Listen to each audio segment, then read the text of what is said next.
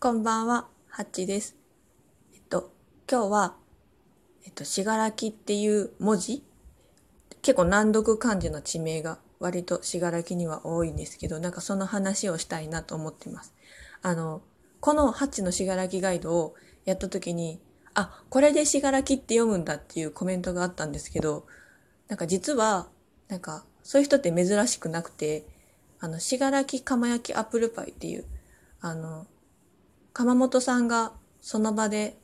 現場で焼いて提供するあのアップルパイ屋さんの手伝いをしてる時も結構大阪とか行ってもあのこれなんて読むんやろみたいな新楽えっと新楽って結構言われることが多いんですけどっていうぐらい結構割と難読漢字でそうなんです。あの多いんですよね。なんか焼き物好きな人とかあとなんか遠足で行ったっていう人以外は割とあんまり読めない感じになってます。はい。今日はそんな話をしようかなと思っています。はい。私はあの、しがらきで痛くない小顔術のソフトコルギっていうのを提供するサロンをやっていたり、あと、しがらきのお土産で朝宮茶のしがらきのお茶っていうのを作っていたり、あと、しがらきのいろんな情報を、発信したりしています。はい。で、最初に言ってたしがらきっていう漢字なんですけど、どう書くかっていうと、信じるに楽しいって書いてしがらきって読むんですけど、そうなんです。これ、しがらき町って言ってるんですけど、これ一つの町じゃなくて、えっと、甲賀市っていう市の中の一地域なんですよ。あの、単独の市町村ではないんですね。で、あの、甲賀市も、甲賀市もそうなんです。これ濁っちゃダメなんですよね。あの、亀の甲羅の甲に、えっと、年賀状のがって書いて、甲が、甲賀って読むんですけど、KOKA ですね。普通に読むと甲賀なんですけど、ここ、あの、もともとの由来がカフカから来てるらしくって。なので、えっと、この甲賀のがは濁らないっていうふうに、はい、言われています。あの、隣の、なんだろう、伊賀と効果で忍者ってつながりがあるんで伊賀に引っ張られて甲賀ってやっぱ読み読まれがちなんですけど実は効果です。はい。あの信楽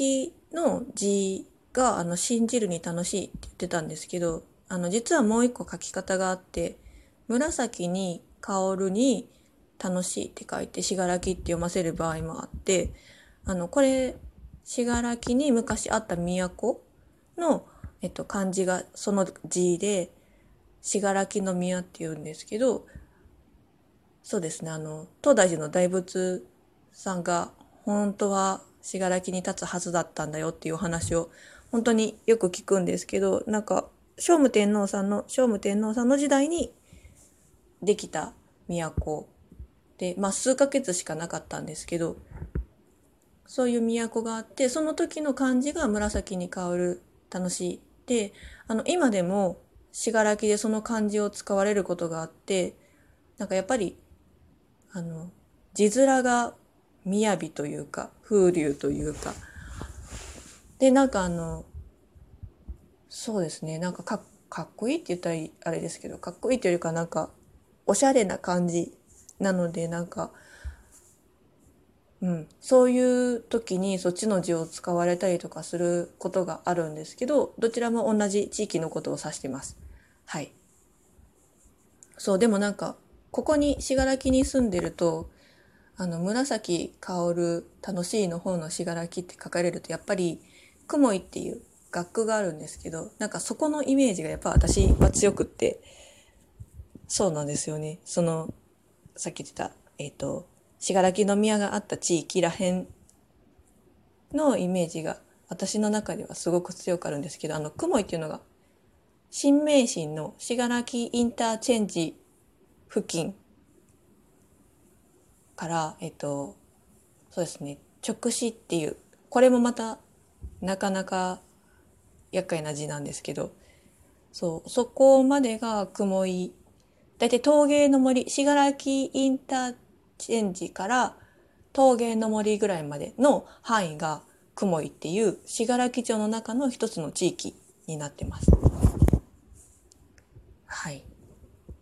なんかね、もういっぱい難しい漢字あるんです。直詞もそれなんですけど、あの、束、束辺に力って書いて、うまいっていう字を書いて直詞って読むんですけど、信楽高原鉄道の駅にもあ、駅名にもなってるんですけど、なんかそこは、あの、信楽宮があった時代の、あの、食料ご飯を作っているところ、だからお米を作ったりとか、あの、ご、食べ物を提供していたところっていう意味らしくって、直視殿とかいうのがあった場所だから直視っていうらしいですよね。なんか、割と、その雲井地域の神社に行くと、その土地の名前の由来とかが書いてあって、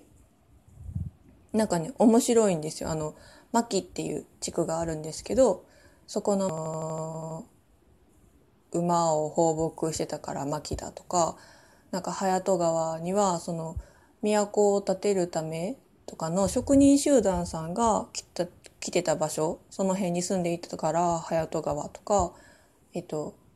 木の瀬っていう地域、今は黄色に、えっと、瀬田川の瀬で書くんですけど、木の瀬っていう地域は、もともとは、えっと、木材の木に、えっと、瀬戸の瀬で、木の瀬って読ませていて、なんか、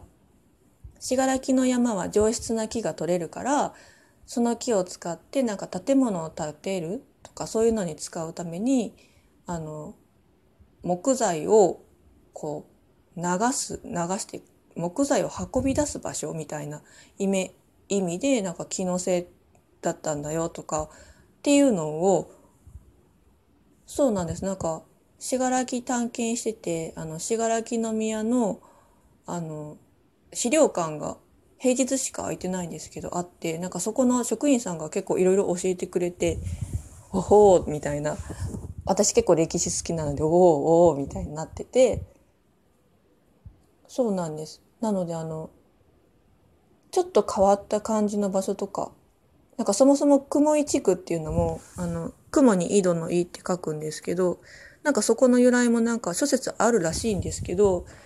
なんか昔古来からなんか信楽は神聖な土地ってされていてなんか神様がある場所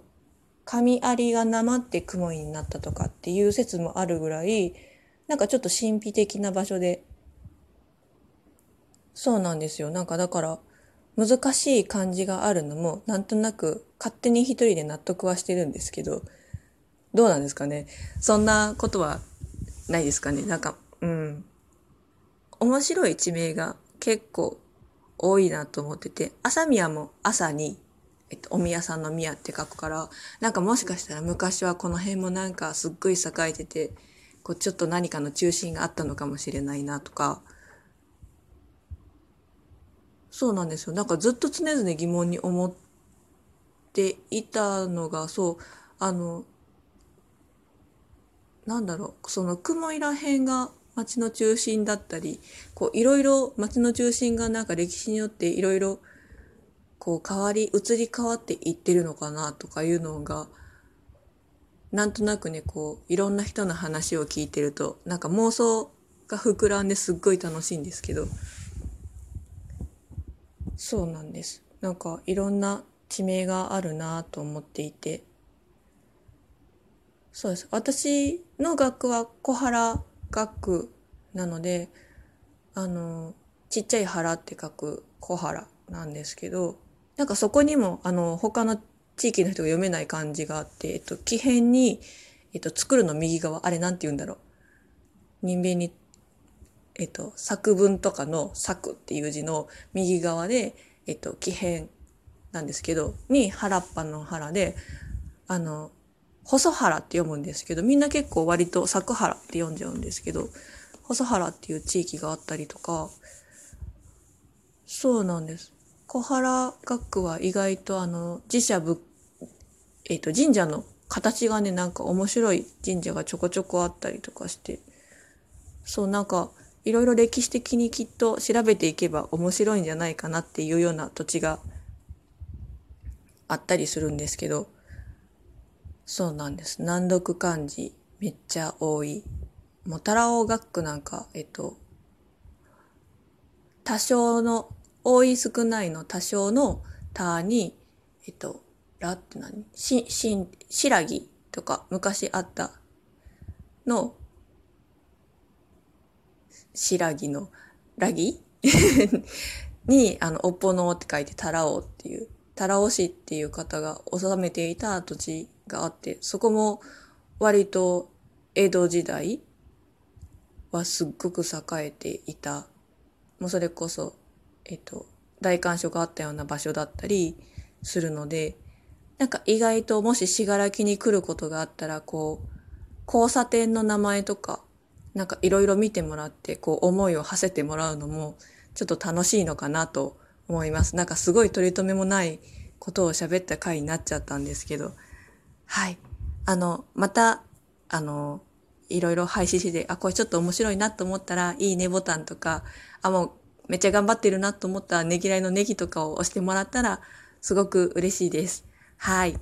では、あの、また、ちょっといろいろ小ネタを仕込んで、また配信したいと思います。はい。では、また、よかったら聞いてください。失礼します。